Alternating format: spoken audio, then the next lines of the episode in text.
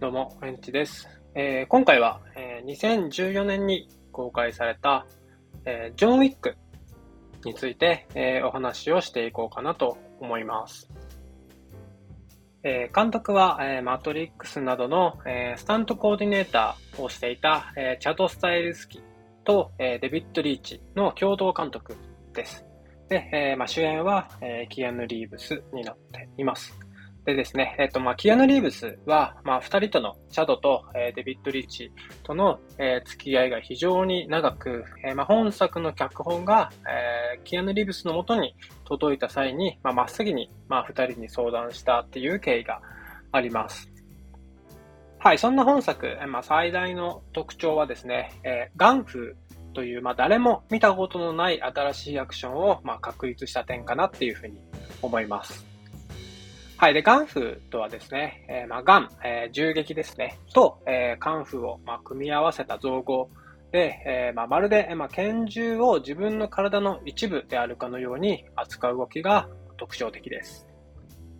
はい。で、物語の腰はですね、まあ、復讐劇となっていて、その復讐の激しさや、まあ、ガンフーという斬新なアクションの魅力もあって、まあ、日本においてはですね、えー、まあ、秘宝系のライター、まあ、ギンティ小林さんっていう方から、まあ、舐めてた相手が殺人マシンでしたっていう、まあ、新しいジャンルの、えー、まあ、確立にも、えー、関わった作品なのかなっていうふうに思います。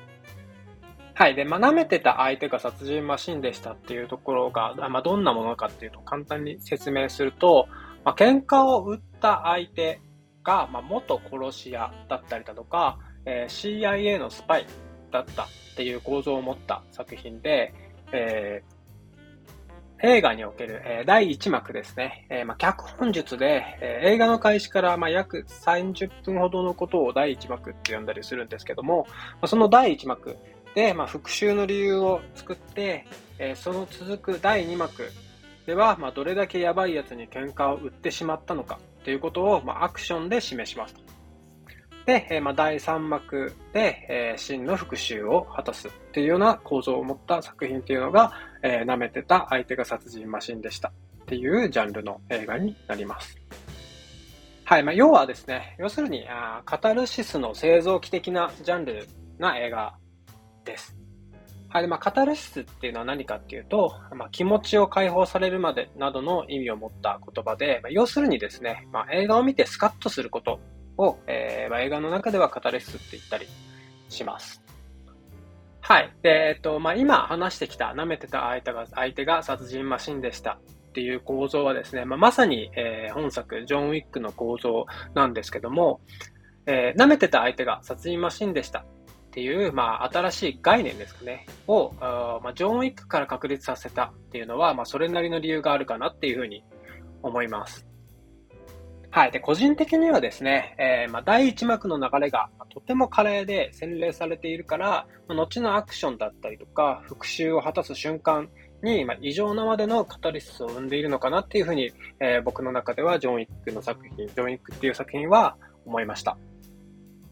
はい。で、えー、第1幕の流れっていうのが、えー、ジョン・ウィックっていう人物がですね、今どんな状況に置かれているのかっていうのをですね、まあ、モンタージュ理論によって、えー、示します。モンタージュ理論というのは、まあ、特定の印象を与える手法なんですけども、ま、これによって、えー、観客にジョン・ウィックの状況を提示して、えー、そんな状況でですね、え、ジョン・ウィックにとって一番大切なものが何かっていうことを示しています。まあ、そこまできっちりと土台を作った上で、まあ、ヘラヘラと一瞬で、えー、その大切なものを奪われるっていうわけですから、まあ、ジョン・ウィックの怒りがですね、まるで目に見えているかのような錯覚をするほど、えー、伝わってくるようになっていますと。要するに、えー、復讐の理由と怒りの大きさっていうのを観客に提示するやり方がですね、まあ、めちゃくちゃうまいのが、えーまあ、ジョン・ウィックだったっていう感じですかね。はい、また、表社会からですね、まあ、裏社会へと戻っていく、まあ、ハードボイルド的な流れも、えー、本作の魅力なのかなっていうふうに思います。はい、このようにですね、えー、アクションばかり、えー、注目される本作なんですけども、まあ、本作のアクションが、まあ、ここまで魅力に感じるのはですね、まあ、しっかりとした土台があってこそで、えー、監督のチャド・スタイルスキーとデビッド・リーチはですね、まあ、このあたりをしっかりと意識したあ、まあ、真のフィルムメーカーなのかなっていうふうに思います。はい。で、アクションの映し方なんかもですね、まあ、よく心得ていて、えー、まあ、長回しでですね、リアリティを与える映像であることに加えて、えー、まあ、カメラがガチャガチャと、ま動かないことが僕の中ではすごい好印象でした。はい。で、カメラがですね、えー、ガチャガチャ動くとですね、まあ、なんとなく派手なアクションシーンに見えてきてしまうんですけども、まあ、結局のところですね、えー、まあ、被写体が何しているのかよくわからないので、えー、ストレスフルな映像になりがちです。で、これっていうのが、ま、若い頃のですね、マイケル・ベイがよく使っていた手法で、え、バッドボーイズの一作目とかですかね。なんかを見てもらうと、まあ、すごいわかりやすいと思います。バッドボーイズなんかだと、えー、かなりカメラをガチャガチャ動かしたような手法が、えー、アクションシーンで使われています。はい。それと比べてですね、えー、まあ、本作のアクションシーンは、まあ、ほぼ定点のような撮影の仕方をしていて、えー、まあ、どんなアクションが行われているのか明白なんですね。はい。で、これによって盾がしっかりと考えられていて、まあ、演者と、えー、スタントが長い時間をかけて訓練した賜物なのかなっていうふうにも感じられます。はい。まあ、ここまで定点的な撮影ができるっていうことは、まあ、空間の把握だとか、まあ、立ち位置などのですね、まあ、入念な打ち合わせがされているはずなのかなっていうふうにも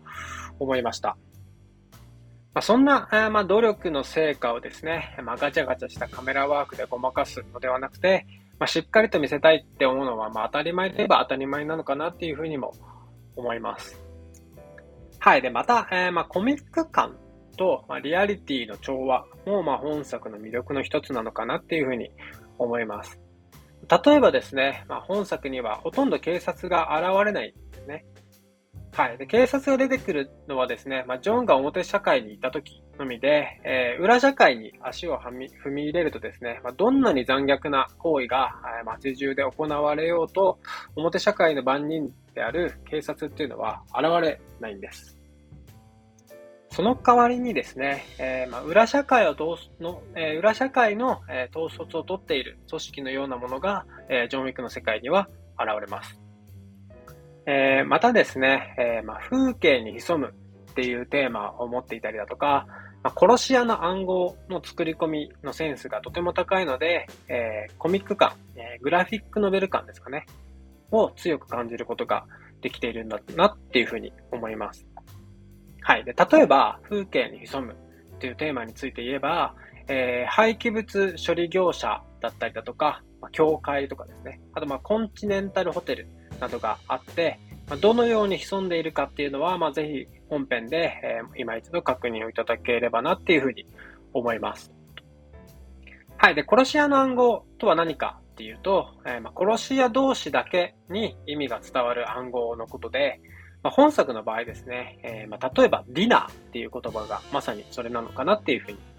思います。えー、またですね、えリュック・ベッソン監督の、えレオンのオマージュがあったりだとか、ナイフの刺さり方ってところにですね、えー、ま公園兄弟における、公園兄弟の映画における、ま不快感を乗せたりとかとかですね、えー、ま黒澤明監督作品を彷彿させるような、えー、大粒の雨の中で格闘をさせたりと、まあ、チャド・スタイル好きと、えー、まあ、デビッド・リーチの映画愛も感じる作品だったかなっていうふうに思います。あと、まあちょっと、えー、豆知識なところで言うと、あまあ少しだけジョン・ウィックを追い込むキリルを演じたですね、ダニエル・ハーバートとですね、えー、まあ本作でドクターを演じたランドール・ダグ・キムはですね、まあ、マトリックス・リローデッドに出演していまして、まあ、ちょっとしたマトリックスの同窓会っぽい作品にもなっているのかなっていうふうに思いました。はい、そんなわけで、えー、まあ、ジョン・ウィックについて、えー、簡単にですが語ってみました。はい、今回も最後までありがとうございました。